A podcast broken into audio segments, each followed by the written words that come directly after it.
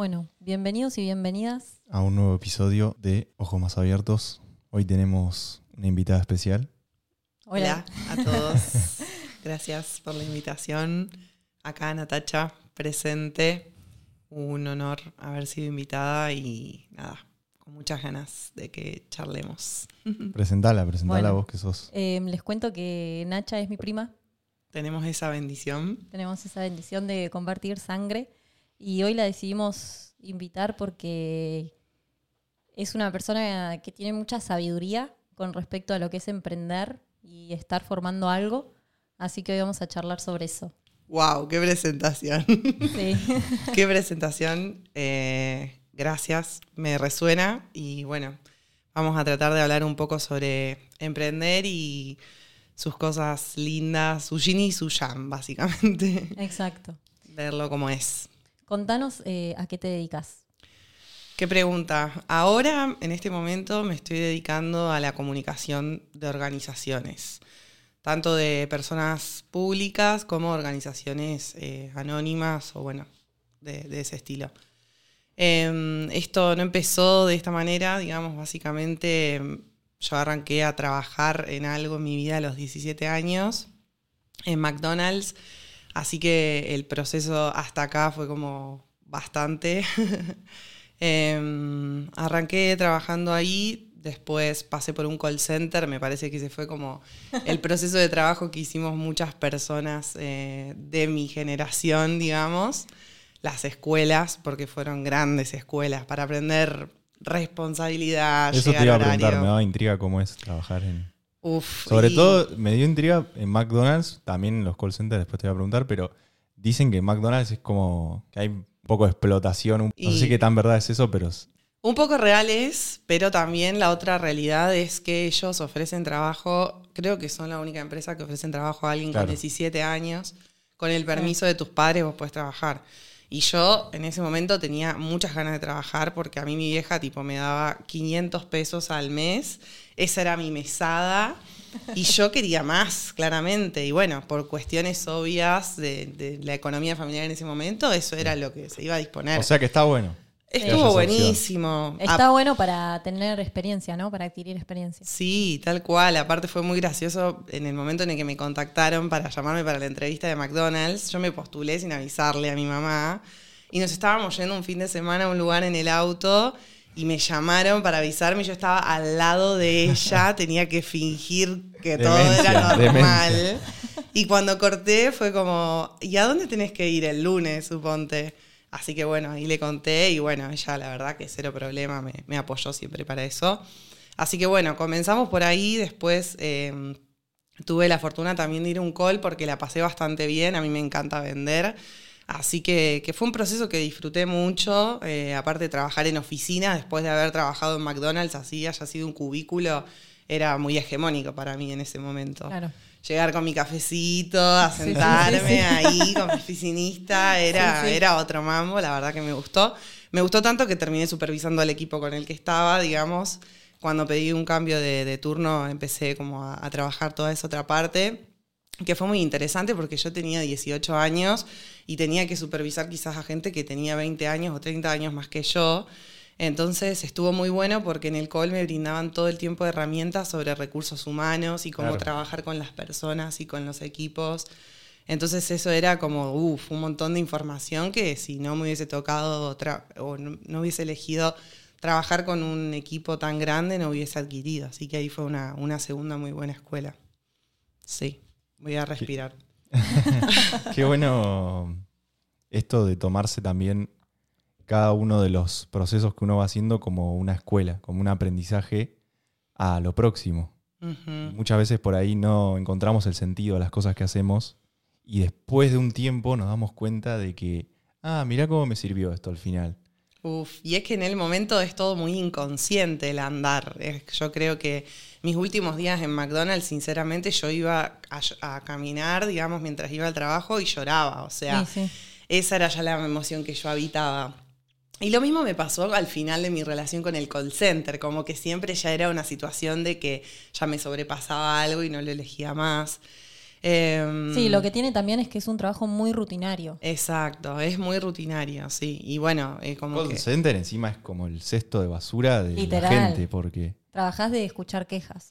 Y sí, también a la vez era muy divertido porque había ya se torna algo el grupo era muy fabuloso, había muchas personalidades. Imagínate, realmente era eh, algo, o sea, ese eh, lugar privado fue premiado a nivel Santa Fe porque daba eh, mano de obra tipo General Motors, ¿me entendés? Claro. Una cosa así, era muy, muy en el hype de los call.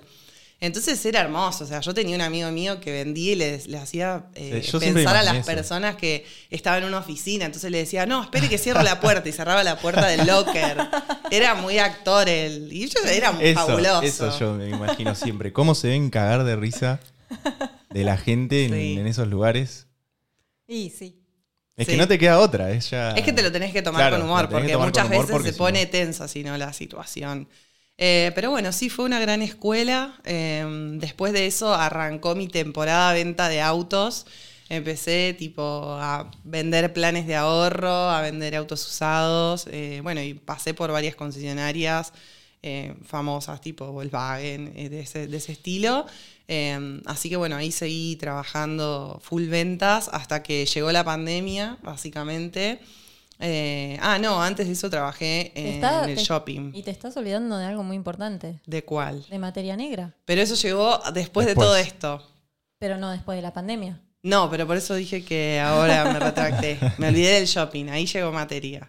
Después de trabajar entonces en los lugares de autos, eh, pasé por el shopping, que ahí fue una etapa bastante hard porque trabajaba Cuidado, 12 horas. Eso te iba a decir.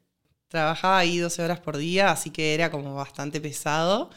Eh, y bueno, ahí surgió en el momento de decir, bueno, vamos a hacer otra cosa que quizás pueda traerme ingresos, eh, que no sea esto. Eh, porque bueno, ya me estaba generando una incomodidad la cantidad de tiempo que tenía que dedicarle a pasar y estar tiempo ahí. Así que con una amiga empezamos una marca de ropa, materia negra. La verdad que trabajamos mucho, las dos. Eh, Chari dedicándose a pleno todo lo que era la parte de diseño y de desarrollo web. Eh, y bueno, yo encargándome de la parte de management y publicidad, con, bueno, con promociones y demás. Eh, la verdad es que nos fue muy bien con la marca en, en el momento en el, que, en el que conectamos, porque llevó mucho tiempo conectar primero con decir, ah, bueno, esto realmente nos gusta y no lo estamos haciendo porque de repente la broma de hacer remeras entre amigas se tornó a hacer Negocio. todo esto, claro. Em, pero bueno, sí, en el, en el camino fueron sucediendo muchas cosas y aprendizajes de empezar a manejar proveedores, tiempos, tener que responderles a clientes y, y saber qué responder, de qué manera, para que sí decidan volver a comprar. Y se abrieron todas las puertas de un mundo de marketing que yo inconscientemente ni siquiera sabía que eso era marketing, porque empezó a fluir porque, bueno, la atención al cliente la tenía por las experiencias que había pasado. Entonces, bueno, ahí empezó como a surgir todo un manejo de redes que yo tuve que empezar a hacer para la propia cuenta de la marca eh, y demás. Y bueno, ahí empecé a estudiar porque fue como, como que algo se empezó a despertar de interés con respecto a, a todo lo que era el manejo de ser red, de manejar redes, de comunicar, de, de comunicar de manera efectiva, o sea, de que el otro lado realmente haya un mensaje que se recibe de manera clara. Em, así que bueno, ahí comenzó todo el inicio de mi amor, que bueno, ya hablaremos que hoy por hoy es la agencia. Sí. Qué loco que igual siempre fue el marketing, si te pones a pensar. Porque el marketing arranca desde el momento que estás en un call center vendiendo. Sí, Exacto. en el Porque McDonald's. eso es marketing. O en sea, McDonald's. Claro. Sí, pero más profundamente cerrar una venta Exacto. es marketing. Sí, sí. Es muy loca la vida en ese sentido, como que te, te va de lo básico y después, bueno, McDonald's era fabuloso hasta el sentido de que ellos tenían Que son una, los maestros. una Sí. propuesta para cuando el cliente terminaba de comer, la, la persona, había una persona que se encargaba únicamente de ofrecer postres en las mesas. Y esa chica la, era la que mejor uniforme tenía, la que siempre estaba Claro. más maquillada. Y yo, vos aprendías de todo eso, o sea, Obvio. era fabuloso. obvio. Porque inconscientemente no sabía, o sea, yo realmente no sabía, ah, eso es marketing, pero decía, che, qué bien pensado, ¿me entendés? Que está esto, alguna lógica tiene que Bueno, haber. al dueño le hicieron una. Estaba en una conferencia y el tipo dice. Les pregunta a la gente que estaba en la audiencia si sabían a qué se dedicaba él. Y uno levanta la mano y dice, a vender hamburguesas, le dice. Y el tipo dice, no, yo me dedico al negocio inmobiliario. De hecho, si ustedes se dan cuenta, todos los, los, los lugares de McDonald's están en los mejores lugares de, de las ciudades. Sí, O sea, que hasta en eso, en el marketing, son Muy como sí. top, top. O sea, tienen Hablando de esto, todas las herramientas. ayer viniendo hacia acá, porque de paso les cuento que esto estamos grabándolo en Bahía Blanca. Eh, yo soy de Rosario, así que cuando vinimos para acá paramos en una estación de servicio que tenía un marketing maravilloso porque al lado había un bar que se llamaba La Parrilla. Y yo le digo a él, qué fantástico, porque la gente viene a cargar acá gas, lo que necesita, y ve que hay una parrilla que en Argentina, bueno, ya sabemos. Entonces es como que está fabuloso porque el nombre mismo ya te está indicando cuál es la comida que vos vas a, a pedir ahí. Exacto. Y en tu subconsciente nosotros ya habíamos hablado que íbamos a comer una parrillada. parrilla. Y sí, porque estás en ruta y que comes parrillada. Exacto. Dije, qué maravilla del marketing. Es excelente. Y es tan simple encima Tan también, simple. es tan simple. Bueno, y ahí vino una conversación y una observación que yo me autohice, porque yo dije, uy, si un cliente a mí me viene y me dice, le quiero poner la parrilla al lugar, yo diría, "Mm, vos decís, como que no sé si me, sería la primera en decir, ah, bueno, y dije, mirá, qué factor importante, ¿dónde se va a poner el, luca- el lugar, digamos? Porque Claro. si es al lado de una estación de servicio, entonces Es tiene excelente. muchísimo sentido. Total, total. Sí. Bueno, Marketing pasión. Estamos hablando de lo lindo, venimos hablando igual por ahora. Sí, bueno, sí. muy hegemónico viene todo. Claro, de lo Bueno. lindo de emprender. pero mm, contanos cómo es que llegaste también a tomar la decisión vos de, de crear la agencia. Porque creo que ahí capaz que viene la parte más. Ahí vino como el. Igual me gustaría trabajo. que vayamos más atrás, en el sentido de la idea de emprender. O sea, ¿qué fue lo que te impulsó a, Crear materia. a decir, bueno, voy a apostar por mí, Mm, voy a salir de lo que venía haciendo en cuanto a, a lo que es ser un empleado? Porque Sí. en, el, en el empleo está esto de la seguridad o de que todos los meses recibís un sueldo, la seguridad esa de, de no tener que... De tener la obra social, de tener absolutamente Exacto. todo. ¿Qué fue lo que te llevó a decir, bueno, ya estoy lista para... Claro, en realidad cuando empecé a pensar lo de la marca de ropa fue porque el sentimiento que yo tenía era que la ropa que había no me gustaba y yo quería generar lo, lo propio Claro. que quería comunicar y lo que me quería poner. De ahí surgió eso de decir, bueno, voy a hacer esto y hicimos remeras porque en ese momento con mis amigas todas usábamos remeras negras largas tipo vestidos. Entonces, bueno, vino de ahí ese sentimiento. Después cuando empezamos a emprender de una manera totalmente inconsciente, porque nosotras empezó como un chiste, Sí. unos amigos querían remeras buenas. ¿Estaban empleadas en ese momento? Sí, las dos, en unas situaciones que las dos estábamos hartas, obviamente, de nuestros trabajos, eh, porque vino de ahí la emoción de decir, ok, yo acá este tiempo sé que lo puedo recuperar o puedo facturarlo más de otra manera, quizás. Eh, que ahí de repente tuvo que haber todo un trabajo personal, porque nosotras a las remeras teníamos que ponerle valor. Entonces, ¿cuánto vale? ¿Cuánto valen nuestras horas invertidas acá? Y demás. Y por el mismo motivo fue por lo que elegimos eh, terminar de hacer la marca por el momento ahora. Porque al fin y al cabo nos dimos cuenta que el esfuerzo y valor que estábamos poniendo en la industria textil en Argentina en este momento y con una venta a minoristas son con costos determinados muy altos que hoy por hoy todos sabemos que con el mundo digital puede hacerse mucho, mucho, mucho menos tiempo eh, de otras maneras. Entonces, de vino de ahí, pero la verdad es que caer en la decisión y decir, bueno, no lo voy a hacer más, la, la verdad que llevó todo un trabajo porque era... Es abandonar ¿y qué un van a hijo. decir? Ah, Claro. Exacto. Y ahí pesó, nunca me pesó tanto el que dirán o el qué iba a pasar como en ese momento, porque yo tenía clientes que ellos salían todos los fines de semana y se compraban entonces 10 remeras para tener 10 remeras to- nuevas todo el mes, ¿me entendés? Entonces ¿Cómo le voy a decir a ese cliente, a uno de mis mejores clientes, que no, que ya la marca No no, la voy a hacer más? Entonces, bueno, traté de, de sostenerlo hasta lo insostenible. ¿Viste? Sí. Como cuando Sí, sí, sí. es decir, bueno, un poquito más. eh, total, tanto no está doliendo, yo puedo hacer las dos cosas. Una Y- siempre puede con todo, ¿viste? una puede con todo. Y yo estaba haciendo la gran montar dos caballos a la vez. O sea, Sí. un quilombo, básicamente. Un estrés. Sí. Y al fin y al cabo, en mi cuenta bancaria no se estaba reflejando todo ese esfuerzo que yo estaba haciendo. Claro. Eh, por, en ese momento me seguía todavía rindiendo más el trabajo en el que estaba que eh, realmente la marca. Eh, y así también, por supuesto, a mi socia. Así que bueno, ahí fue todo un trabajo que hice con mi coach de, de observarme en cuanto a autovaloración personal, porque todo al fin y al cabo, cuando uno emprende, se trata de eso, o sea, de tener la valoración personal, de poder ponerle el valor que Quiero, vos quiero tenés. eh, comentar algo. Nacha tiene 25 años, porque Sí. no es un dato menor.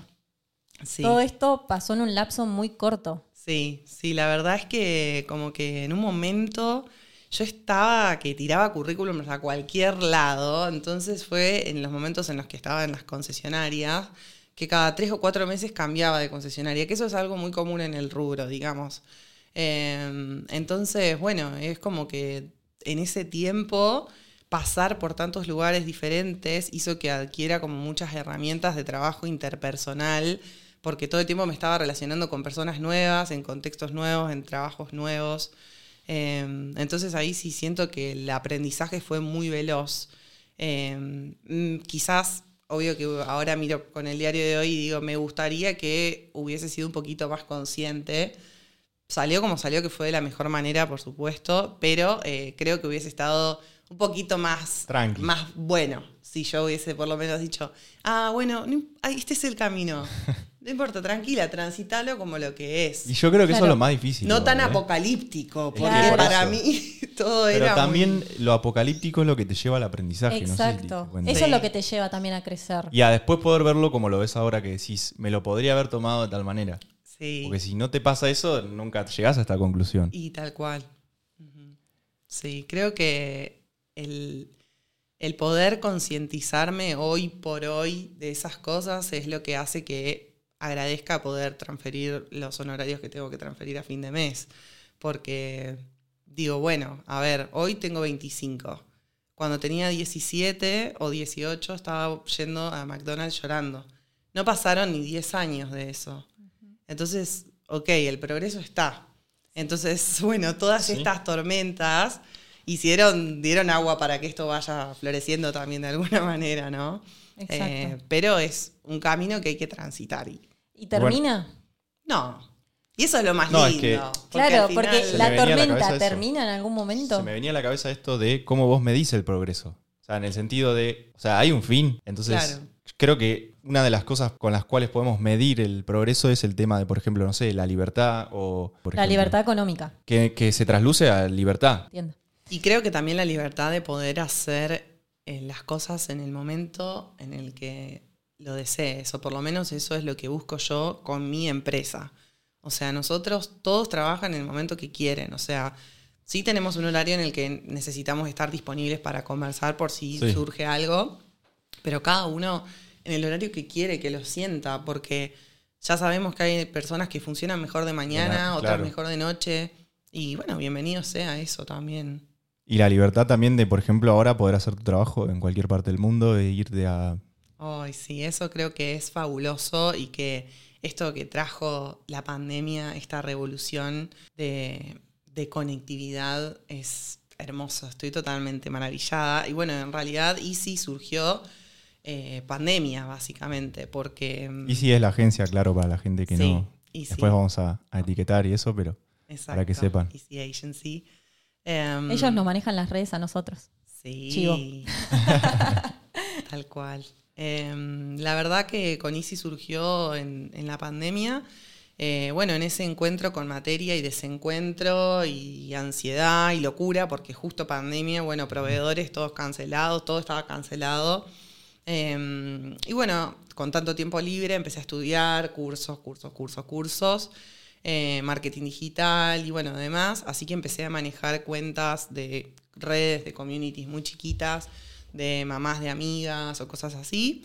Y fue fluyendo, fue fluyendo, iban llegando más clientes y bueno, en ese momento fue que dije, bueno, es momento de empezar a delegar un poco Em, para que podamos seguir expandiéndonos, porque si no iba yo a quedarme más con eso y ya está. Pero bueno, la verdad es que ese camino también fue em, un transitar bastante, con bastantes altibajos, porque yo siempre digo que todo se equilibra claramente, porque ya sabemos cómo es el universo, pero eh, me han pasado situaciones de haber contratado dos, dos colaboradores nuevos y que tres clientes me hayan dicho que se querían ir porque tal cosa. Y porque, bueno, yo en ese momento había tomado un cambio de ideales, que lo, lo posicioné y se lo comenté a los clientes, y con conocimiento de lo que podía llegar a pasar. Entonces era algo que yo sabía que podía llegar a pasar. Y bueno, sucedió. Y yo tuve fe porque yo sabía que eso se iba a equilibrar, porque la decisión que estaba tomando era consciente. Entonces se equilibró y a los dos días aparecieron tres clientes, o sea, uno por mail, otro por Instagram, pero fueron tres en el mismo día. O sea, incluso cuando me pasan esas cosas le cuento a Agus porque nosotras tenemos una relación de emprendedoras primas que como muy así, que bueno, nos contamos todas las buenas y las malas. Eh, porque a veces hay que compartir esta, esta frustración con otros emprendedores. Es que yo creo que la palabra que lo representa es frustración. Sí. Porque hay veces que pensamos que emprender es como todo divino, justo lo hablábamos antes de grabar, que te dicen, uy, vos porque la tenés fácil, eh, qué, qué fácil que es lo que haces, lo tuyo. Te tiran esos comentarios y en realidad hay un montón de frustración varios días, porque es difícil también organizarte. Sí y estar seguro en el día a día, estar seguro con lo que estás haciendo. Y no, perder la calma en el momento en el que van transcurriendo las cosas. Eh, y poder tomar distancia y observarlo, uff, dificilísimo. Muchas veces es como que uno quiere salir disparando y tomar una decisión sin pensarlo. Y son entrenamientos que uno tiene que adquirir. Miren, yo les voy a contar una historia que capaz que vos no te acordás. Yo a Nacha la conozco hace cuatro años aproximadamente y cuando nos conocimos, ella vino a verme eh, a Bahía Blanca. Esto fue hace tres años. Tres, cuatro años también. Y vino a mi departamento, yo recién me había mudado sola y fue la primera persona que yo conocí. Ella estaba con materia negra, yo tenía un emprendimiento también. Fue la primera persona que conocí que me dijo, yo quiero ser millonaria. Primera mujer con la que tuve contacto que tenía esa emoción, que yo también la tenía. Y fue muy loco, fue muy loco poder compartir. Mirá que me acuerdo ese momento que estabas en el balcón ahí del departamento pensando en cómo ibas a ser millonaria y yo, obvio que te seguí la corriente y dije, nunca me pasó de conocer a una mujer de mi edad que tenga este sentimiento.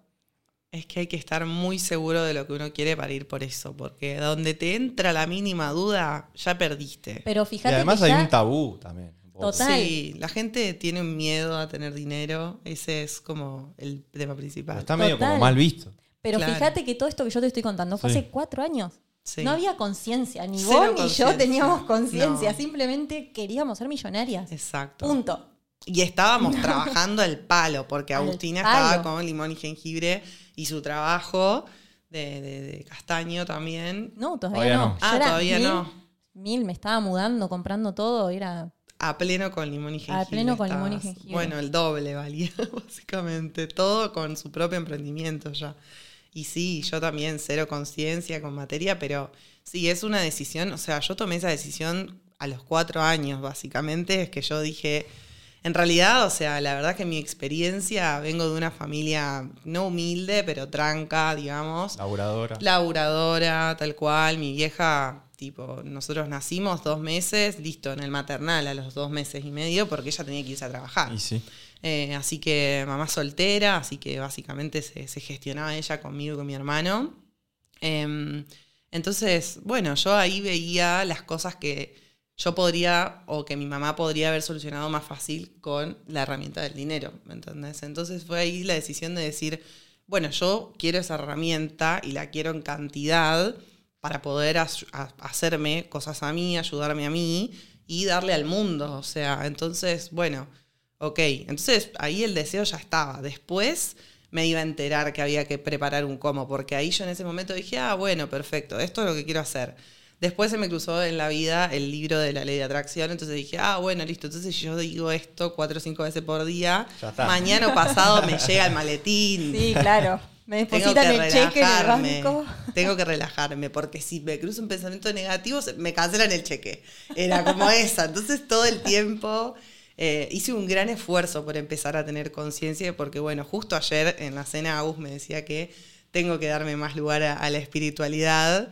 Y, con mucha razón, pero realmente cuando me empecé a meter en este mundo hice mucho esfuerzo porque, bueno, yo soy muy terrenal en algunas cosas, además de ser, por más de ser pisciana, Em, y, y en ese momento dije, bueno, cuando me crucé lo de la ley de atracción, hasta tenía en, en la billetera un papelito con gracias para cada vez que sacaba la billetera acordarme de agradecer algo y empezar a tomar esos hábitos, porque no los tenía, no los tenía, pero ni ahí. Cuando los leía en el libro decía, che, pero yo no estoy haciendo nada de todo esto, básicamente.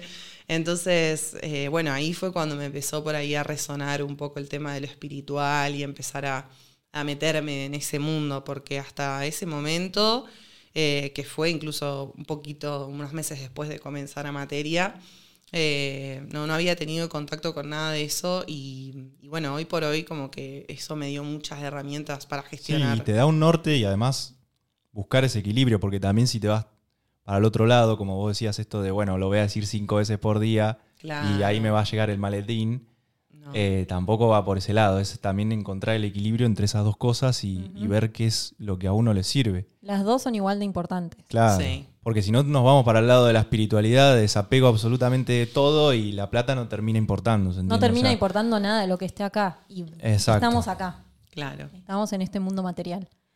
Bueno, y uno, cuando va creciendo, ¿no? Va como eh, superando obstáculos. Y a mí me gusta como decirle que uno se empieza a hacer más grande que ese problema anterior, pero viene otro que es más grande porque cada vez es más gente, cada vez es, Sí. quieras o no, cada vez más clientes, más gente.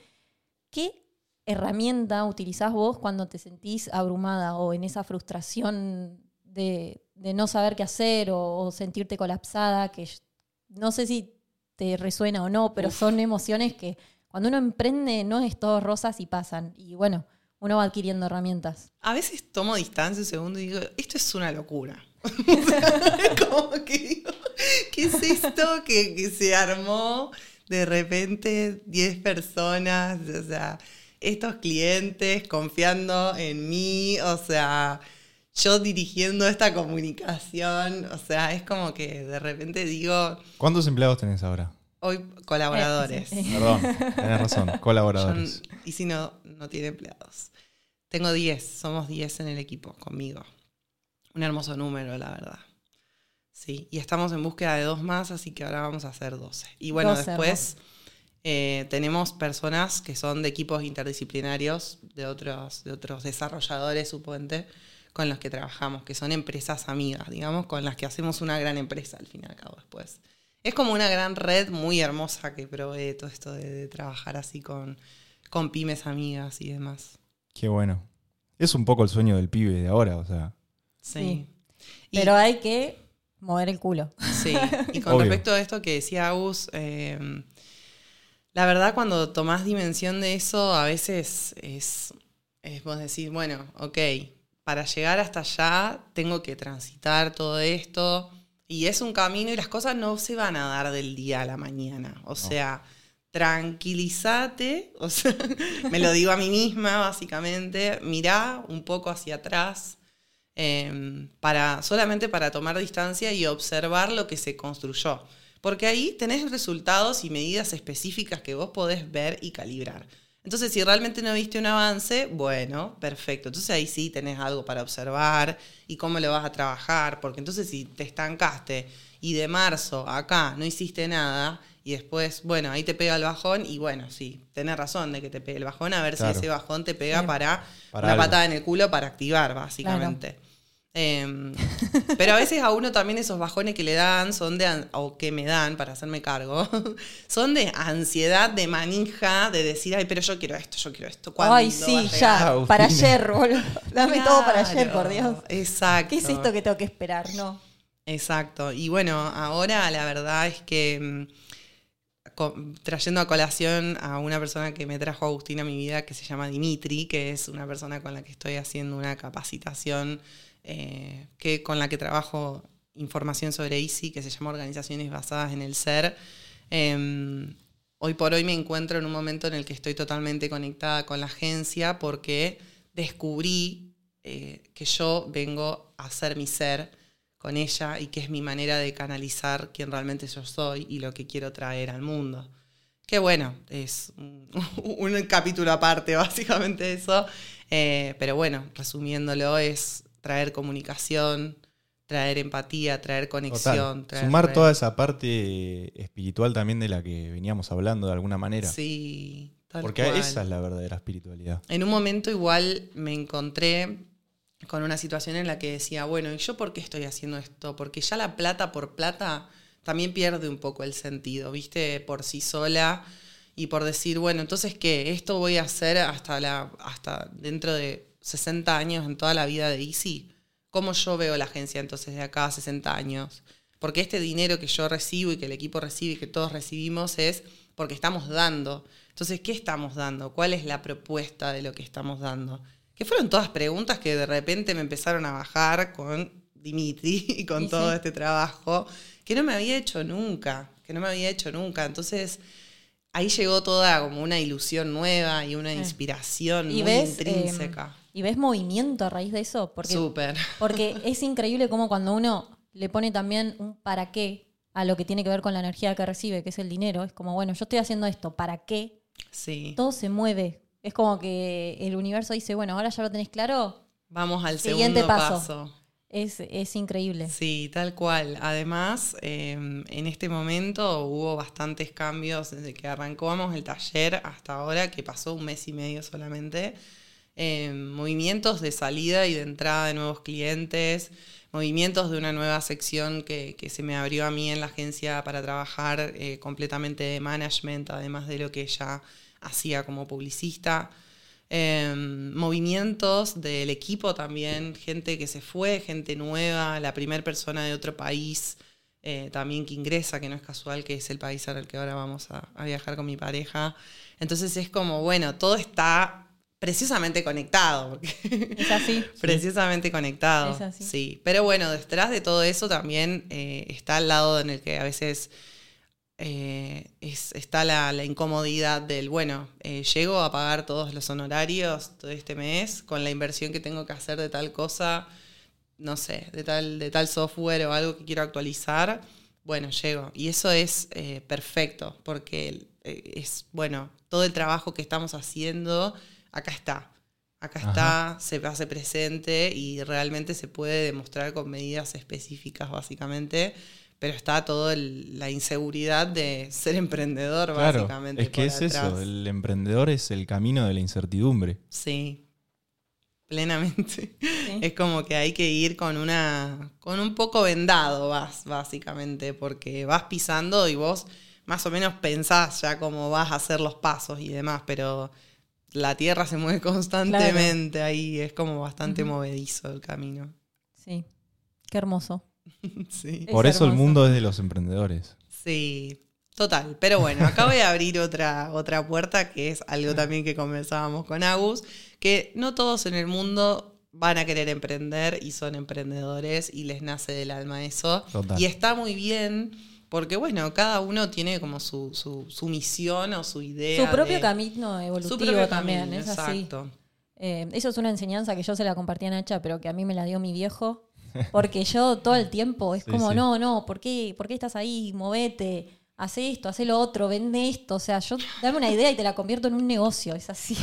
Sí, Agustina es ascendente Capricornio. claro, y mi papá me decía, Agustina, vas a entender que hay gente que, va a ser, empleada que va a ser empleado toda la vida. Y, y es verdad, porque es también estamos programados para eso en general. La sociedad está programado para eso. Pero hay que aceptarlo. Es que es instintivo del ser humano, o sea, ya va más. Si vamos a lo, a lo intrínseco del ser humano, buscar la protección es algo que viene en nuestro ADN como manada, o sea, como tribu. Entonces, como que lo primero que tenemos al alcance, en este caso el empleo, es una manera de sentir esa seguridad, de, sí. De tener la plata depositada. Exacto. en. Por eso me gusta mucho a mí la vuelta de tuerca que trae Nacha, que es que el- lo que yo también planeo hacer, que, que no sea empleado, sino que todos seamos una fundación. Colaboradores. eso. Exacto, o sea, inclusive el que supuestamente tendría que estar arriba de la pirámide jerárquica, que es quien construyó la empresa. Claro. ¿Por qué? Porque ahí hay oportunidades de crecimiento. No es que estoy esperando mi aumento, Ajá. Sino que si la empresa crece, crecemos todos. Sí. Entonces, eso también viene a traernos como esta vuelta de tuerca a lo que es el capitalismo. Total. Exacto. Porque ya hay muchas empresas moviéndose de esta manera. Fíjense, las empresas, todas estas multinivel o empresas en red, que básicamente es esto, es dejar el antiguo paradigma de la pirámide empresarial Sí. y empezar a buscar esto de la colaboración, de, de crear red y de, en base a esa red, brindar un servicio del cual todos nos sentimos partícipes, del cual todos nos sentimos parte. Exacto. Es que esa es la clave. Si vos sos el fundador de la red, cuanto más la gente se ponga tu camiseta, porque más posibilidades de crecer tiene, mejor. De alguna Exacto. manera funciona para todos. Tal cual. Además, eh, eso que dice Agus de crecer todos es, me parece la clave. O sea, en Easy yo estoy tratando de adquirir muchas, eh, muchos cambios que tienen que ver con organizaciones basadas en el ser. Voy a tratar de usar palabras eh, simples para resumir esto, pero de, de- de usar al, capitalismo como una herramienta y no eh, como el sistema total de la empresa, digamos en el que, bueno, obviamente vamos a seguir cobrando y poniendo un honorario y bla, Claro. bla, pero usar el sistema de otra manera. Entonces, bueno, hay muchos cambios que eh, quiero hacer y voy a desarrollar en base a todo este taller que estoy tomando con Dimitri. Pero bueno, hoy por hoy algunos ya tenemos aplicado como que, o sea, el- todos au- nos aumentan nuestros honorarios un porcentaje en base al cliente nuevo que ingrese a la agencia. Eh, no es que es bueno Exacto. esto. Y todos eh, es un porcentaje igual, dividamos, asignado por las responsabilidades de cada uno. Entonces, bueno, yo creo que esa es la manera de trabajar. ¿Por qué? Por, por- experiencia conozco otras agencias y sé muy bien que por más que eh, ingrese o se vaya un cliente y demás, no hay modificaciones de honorarios. O sea, como que ellos te contratan por esta cantidad de horas y si en esas cantidad de horas tenés que hacer, no sé, 3.000 piezas gráficas o tenés que hacer 500, para ellos es lo mismo, básicamente. Claro. Entonces es otra manera, otra manera de operar. Eso, eso ya no es un ganar-ganar, además. Mira, yo ahora estoy cerrando, terminando de cerrar un negocio inmobiliario que vengo ya hace muchos meses. Y eh, vino una persona, porque el comprador es una persona muy grande que ha tenido una empresa muy grande acá en Bahía Blanca. Y mm, me vino con, con una anécdota. Y a mí me encanta porque cuando tienen esa sabiduría es como, bueno, yo, yo escucho. Y él trabajaba con un abogado que es reconocido, que no me acuerdo ni el apellido, es reconocido acá, y me contaba que a ese abogado muchos lo amaban y muchos lo odiaban, pero que una vez le dijo algo y le dio una gran enseñanza, porque él decía que el negocio tiene que ser negocio para todos, porque ya cuando es negocio para uno solo, era una estafa. Y hay una gran verdad en eso, porque incluso pasa en, en las empresas. Sí. Cuando el dueño es el único que se está Se llevando lleva la toda torta, la torta ahí. es una estafa, porque el otro está, eh, es un esclavo del trabajo, de y a un horas nivel de trabajo. energético también, porque se entiende que tipo para recibir vos tenés que dar. Exacto. Total. y de vuelta.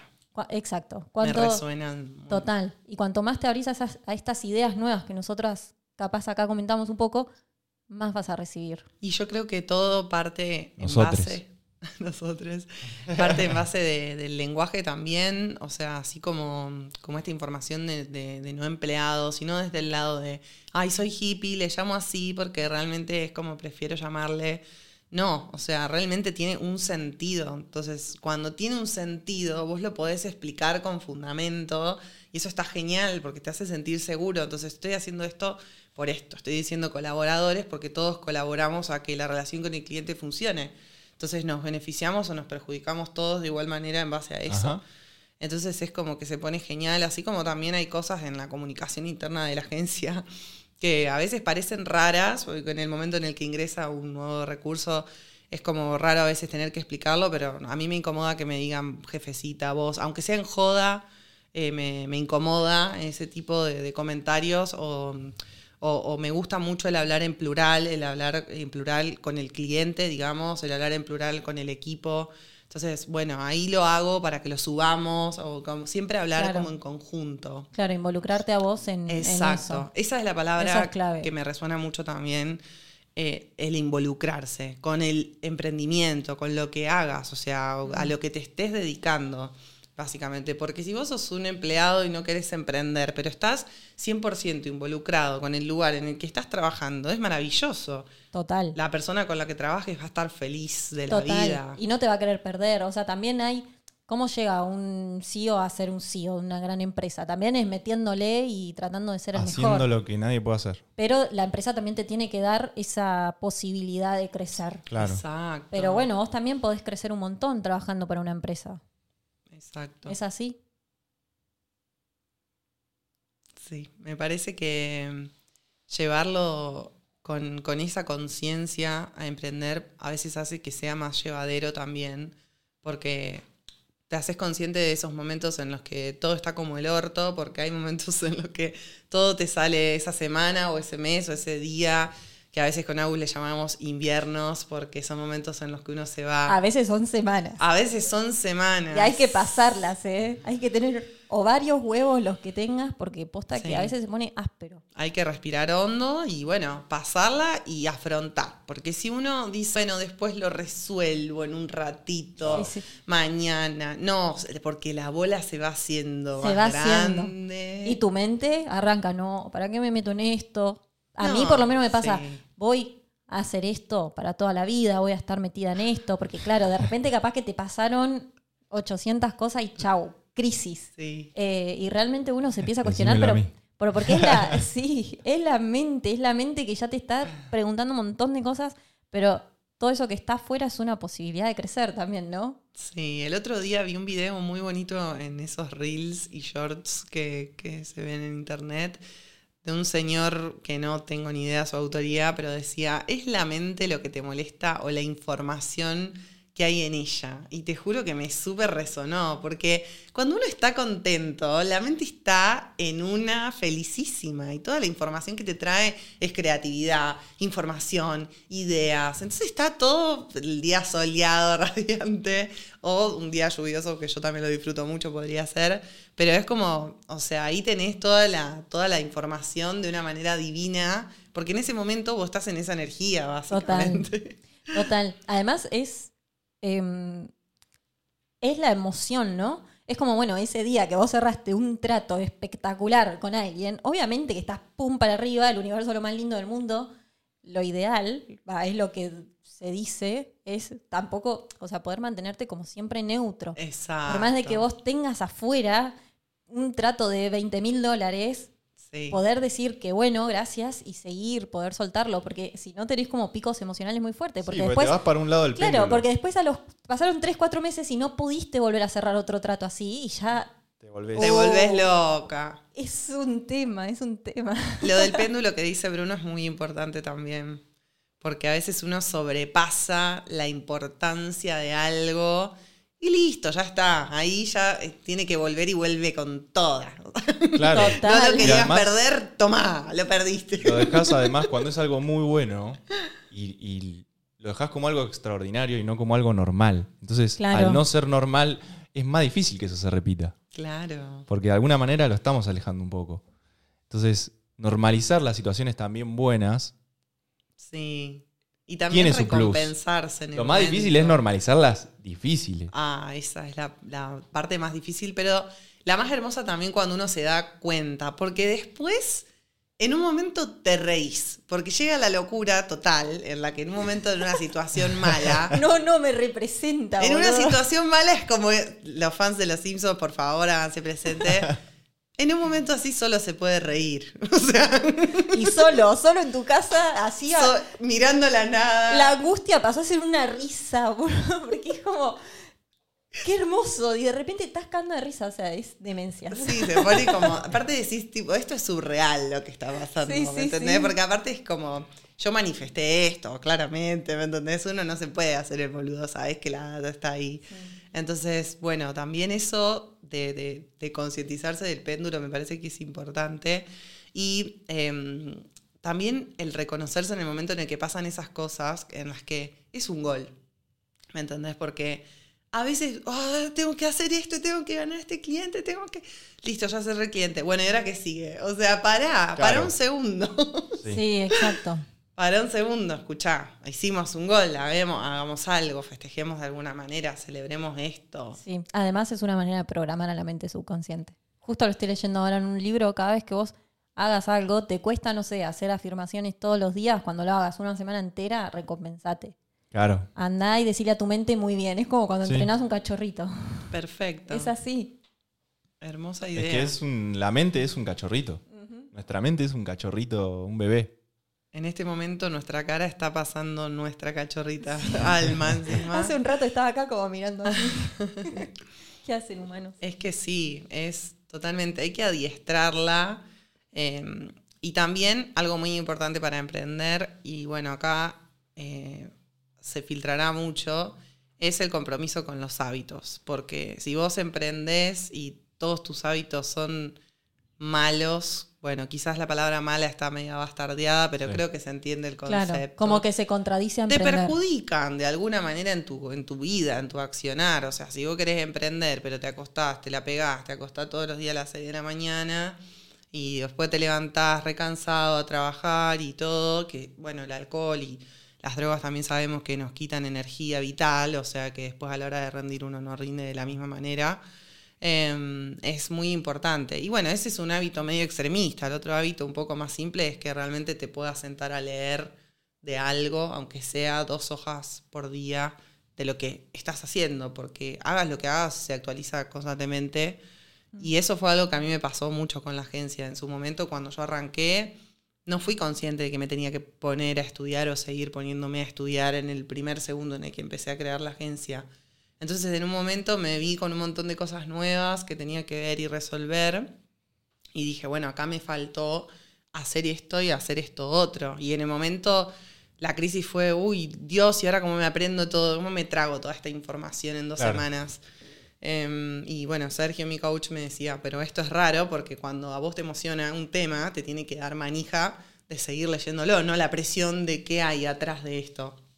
Y bueno, esa ansiedad estaba porque yo no había estudiado el, tiempo anterior, entonces ahora ya estaba con el reloj tarde Claro. en ese momento. Entonces, de ahí mi humilde consejo de por lo menos capacitarse todo el tiempo y tomarlo como un trabajo, o sea, dedicarle realmente un porcentaje de las ganancias de la empresa a comprar libros o a comprar capacitaciones y lo que sea. Que no es más que. ¿Qué edad? eh, sí, en realidad no es más que invertir en vos también. claro. Uno Claro. no puede parar de Claro. aprender nunca. Y otra cosa muy importante es esto de los hábitos. No te gusta hacer esos hábitos porque también es muy probable que nosotros hablemos de esto. A ver, tenemos práctica, pero no te va a gustar levantarte a las seis y media de la mañana para ser más productivo y tener más horas. Sí, Pero hacelo una normalidad. Es muy importante que le des ese impacto emocional de que esto es lo normal y esto es lo que tiene que hacer. Un, dos, tres, me levanto de la cama, listo, no lo pensé. Sí. Convertir esa rutina en la normalidad es la clave. Repetirla, repetirla, repetirla hasta que sea algo normal. Pero sí, los hábitos son muy importantes. También es importante lo que comemos, si entrenamos, si no entrenamos. Porque todo eso es lo que nos va a llevar a tener energía vital. A lo que nos va a llevar a levantarnos de la cama y Ser millonario lleva muchísima energía, chicos. Mucha Así que quien quiera hacerlo, sepa que tiene que tener mucha energía. mucha. Te tenés que levantar y, y ser insoportable. O sea, Exacto. estar ya con los ojos así y, y yendo. También es importante que uno se haga consciente del tiempo para uno mismo antes de arrancar o de finalizar en el momento en el que uno lo prefiera. Eh, pero bueno, a raíz de uno de nuestros mentores de la IN, con sus tantos videos de YouTube, he aprendido los procesos que uno tiene que hacer por ahí cuando se levanta, eh, que son tan importantes al fin y al cabo como, como realmente sentarme con un cliente y hablar de una manera tranquila para que la comunicación se desarrolle. O sea, Total. realmente te hacen empezar el día de otra manera, como ponerte, no sé, el celu un poco más lejos para que suene la alarma y última ya te tengas que parar, o eh, que no te conectes a redes enseguida, o estirar el cuerpo cuando recién te levantás. Eh, tomar agua cuando recién te levantás. O sea, yo antes me levantaba y tomaba un café, lo primero que tomaba. Claro. A veces sin lavarme los dientes, chicos. O sea, directamente Claro. a la adicción. Sí, sí, sí. Entonces, y mm, realmente parecen boludeces, pero después en el día a día te das cuenta y sentís esos, esos cambios realmente. Sí, sí, sí. sí. Y es una cuestión de mejorar todos los días un poquito. O sea, yo creo que a veces cuando hablamos de esto, o cuando también lo vemos incluso en, en nuestros mentores que hablan de esto, es un poco impactante y es como, bueno, ¿por dónde empiezo? O sea, Mm. más Tenés cuando tanta es un- información que no sabes organizarte. Entonces es cuestión de todos los días mejorar 1% en lo que vos consideres que podés aportar en, en ese auto que está parado y que le tenés que empezar a dar como un empujón para que empiece a tomar impulso, a tomar momentum. Sí. Entonces, pequeñas cosas, no hacer un cambio radical y empezar a trabajar en la identidad que uno quiere construir a raíz de eso. Porque ahí es donde está la clave. sí. Exacto. La clave está en construir esa identidad que se identifica con esas cosas que uno quiere cambiar. Justo estoy leyendo, va, justo terminé de leer un libro que habla de, de cómo los hábitos son el interés compuesto del desarrollo personal.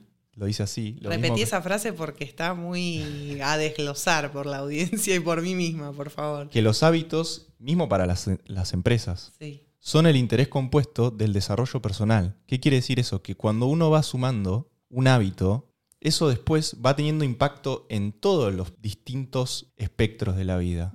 Y que cuanto más hábitos uno sume, positivos y obviamente reste negativos, más impacto va a tener sobre el general de todo.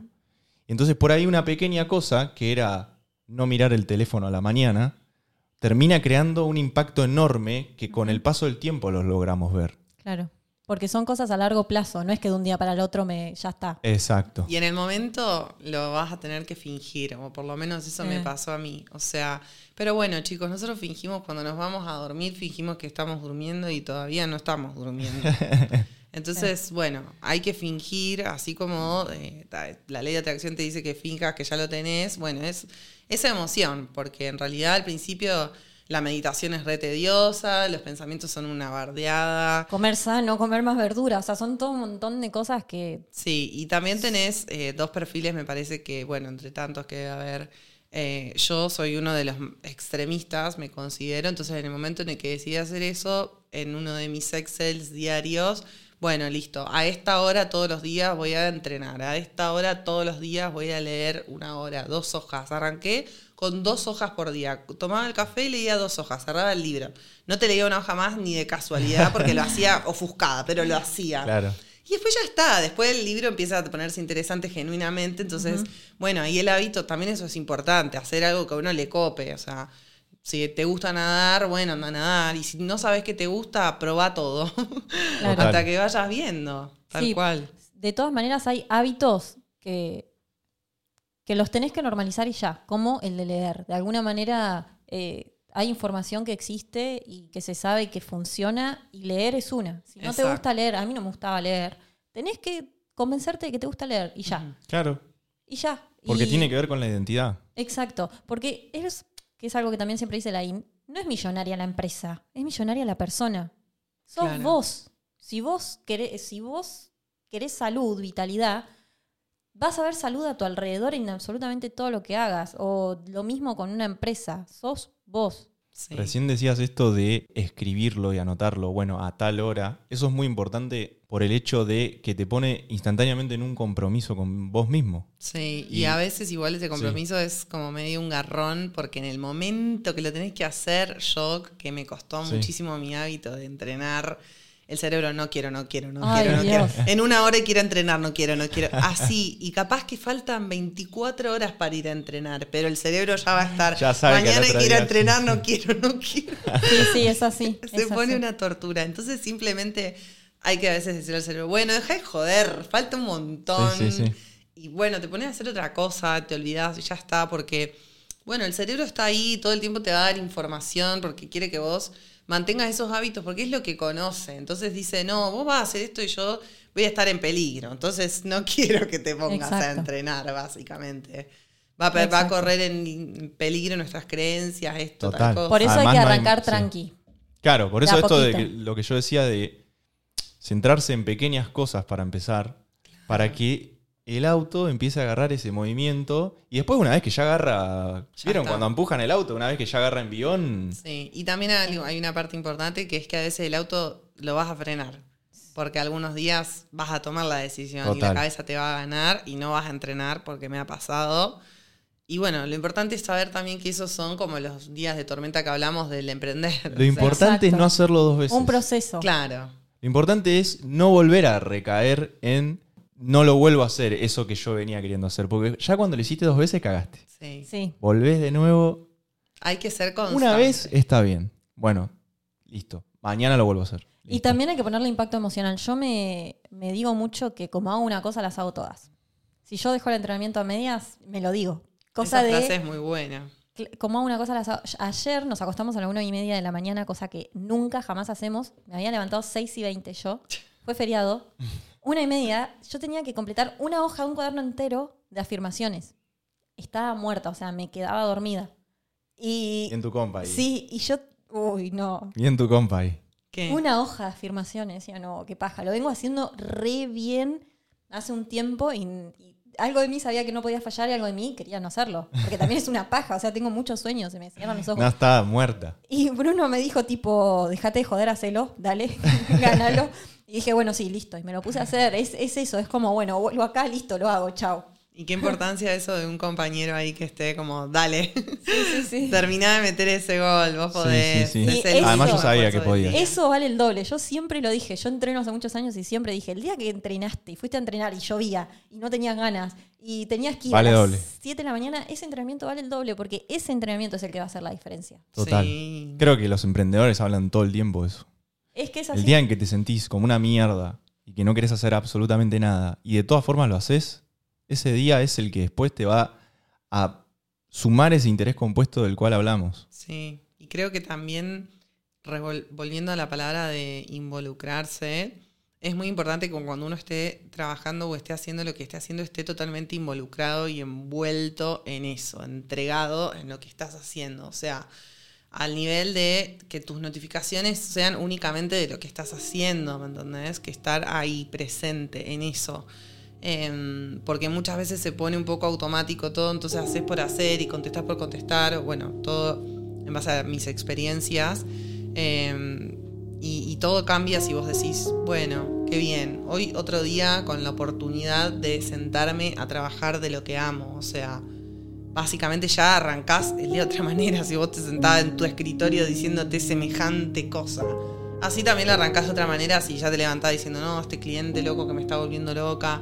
O sea, es súper importante hacerlo desde la conciencia y eligiendo, porque entonces vos estás eligiendo de qué manera va a tener el aura la organización, básicamente, en base a todo lo que creas, porque si vos te sentás con esa energía, que son días y está bien, pero si hay una cotidianidad de días, lo mismo que romper el hábito tres días, o sea, ahí ya se vuelve un aura, ya ahí estás generando un algo, no es que dijiste, Claro, hay una información. exacto.